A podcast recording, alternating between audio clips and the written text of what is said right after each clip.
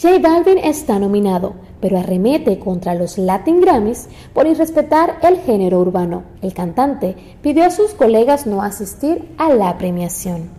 J Balvin obtuvo cuatro nominaciones a los Latin Grammy. Sin embargo, el artista colombiano arremetió contra la Academia Latina de la Grabación, afirmando que no los valoran, pero los necesitan. Los Grammys no nos valoran, pero nos necesitan. Es mi opinión y nada contra los otros géneros, porque se merecen todo el respeto, pero el truco ya es aburrido. En ese sentido, instó a sus colegas a que no asistan a la premiación, que será el próximo 18 de noviembre.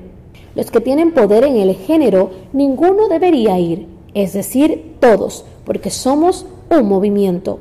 No es la primera vez que los artistas urbanos protestan contra la academia. En el 2019 las principales figuras de la música urbana se unieron en una campaña sin reggaetón No hay Latin Grammy. Daddy Yankee fue uno de los primeros que inició la queja urbana.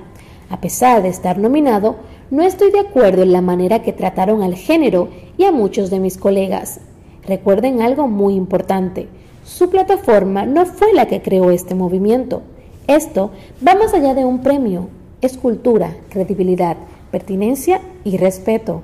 Nicky Jam también apoyó el movimiento, al igual que el colombiano J Balvin, quien posteó la imagen que se está usando para el hashtag con el mensaje por la cultura y el movimiento.